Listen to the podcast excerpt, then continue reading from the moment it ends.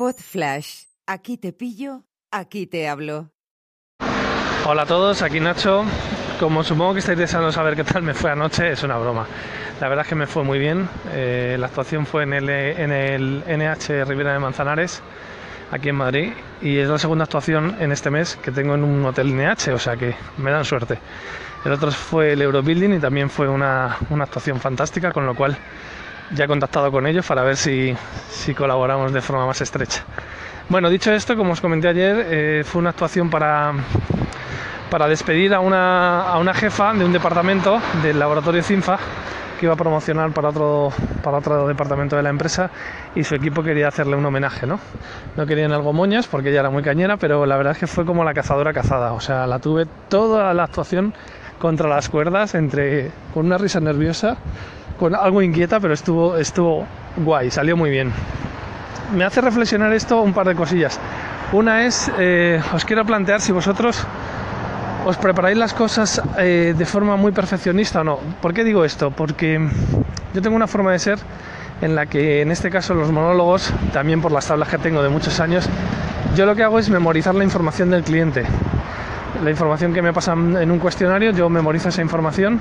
Es verdad que cuando la paso a un esquema eh, intento sacar ya algún chascarrillo, pero lo que hago es memorizar la información. Y la actuación tiene un gran porcentaje de espontaneidad y de frescura que estoy viendo que es lo que gusta realmente, lo que me distingue, no sé si de otros, pero desde luego es lo que le gusta a mis clientes.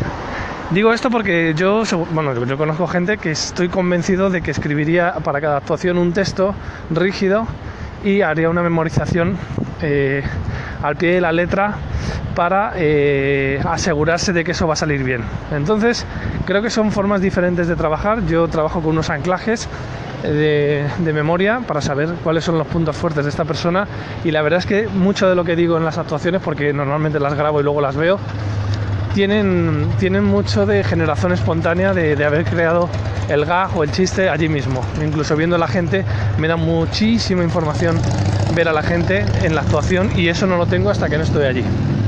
Bueno, luego por otro lado, también nos quería plantear, puesto que ayer lo dije, que me parecía una excepción total el hecho de que un grupo de, de, trabajo pues quisiese hacer un homenaje en este caso a su, a su jefa, que decían que también sabía ser compañera, ¿no? El milagro este de un jefe que se hace querer y se hace respetar. Bueno, jefe o líder, es un matiz interesante. Entonces, como yo nunca he tenido esa suerte de tener unos jefes a los que admirar, sino más bien a los que soportar, os quería plantear si vosotros habéis tenido jefes o gente que ha ejercido un, un liderazgo sano en un equipo y que bueno, sin, sin que nadie se moleste, pues que te hayan llegado a caer bien o te haya dado pena que se hayan ido o haber dejado ese trabajo por ese jefe o ese tipo de cosas. O si vosotros habéis sido ese tipo de jefes, os han hecho algún homenaje, ¿no?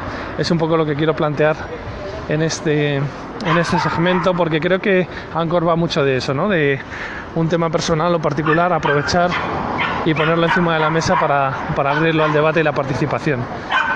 Estoy en, cena, en zona canina de perro cabreado. Y bueno, nada más, si tenéis, habéis tenido jefes majos, porque yo estoy muy acostumbrado a comidas y cenas de Navidad en las que hay cuchillos que vuelan y sobrevuelan las cabezas. O sea que lo de ayer fue la excepción que para mí confirma la regla. Espero vuestros comentarios. Un abrazo, chao. Hola Nacho, en relación cómo preparamos las intervenciones. A ver, yo creo que lo que tú quieres decir, me gusta mucho eso, de decirle al otro lo que quería decir, jeje. Bueno, en serio, yo utilizo la expresión interiorizar, más que memorizar. Memorizar me parece, aparte de cansado y difícil, luego te equivocas en algo y ya se te va al garete todo. Mientras que interiorizar, que es como memorizar el mensaje, la estructura, el guion, te da lo que tú describes muy bien, que es la espontaneidad y naturalidad, la improvisación, porque en el fondo sabes a dónde quieres llegar y por dónde ir, pues esos son caminos alternativos. Interiorización del mensaje, eso es lo que yo suelo hacer más. Pues nada, gracias. Hola de nuevo Nacho, en contra de mi uso habitual de un calling por respuesta y no enganchar calling uno tras de otro, aquí va un segundo calling. En realidad, eh, esa metodología de interiorizar, como tú bien sabes, está muy relacionado con este proyecto que tengo de, de YEA, que es crear y también puede incluir contar historias. Ahora se entiende quizá mejor lo anterior. Interiorizando la historia, casi da igual cómo la cuentes, porque el mensaje te acompaña siempre, nunca te abandona. Las palabras, los chistes o las bromas o los gags pueden ir cambiando, pero la historia permanece.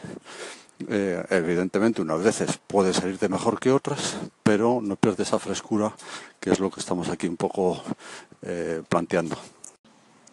Pues nada, Nacho, de Perdidos al Río, el tercero, porque y un poco de publicidad. Por eso es tan interesante y tan actual y tan eficaz aplicar las técnicas del storytelling a toda narrativa, o mejor dicho, convertir en una narrativa a toda comunicación, sea de lo que sea, conferencia, discurso, incluso todo este tema de los monólogos, tienen su sentido. Y porque esas historias emocionales, fíjate lo cerca que está y el sentido que tiene, que sean frescas. Si tú me lo cuentas como si fuera un discurso que me estás leyendo, pues la emoción como que empieza a perderse. Y esa relación entre emoción, storytelling, historias y todo lo que lleva comentando hasta ahora de interiorizar, chocan con sabérselo de memoria.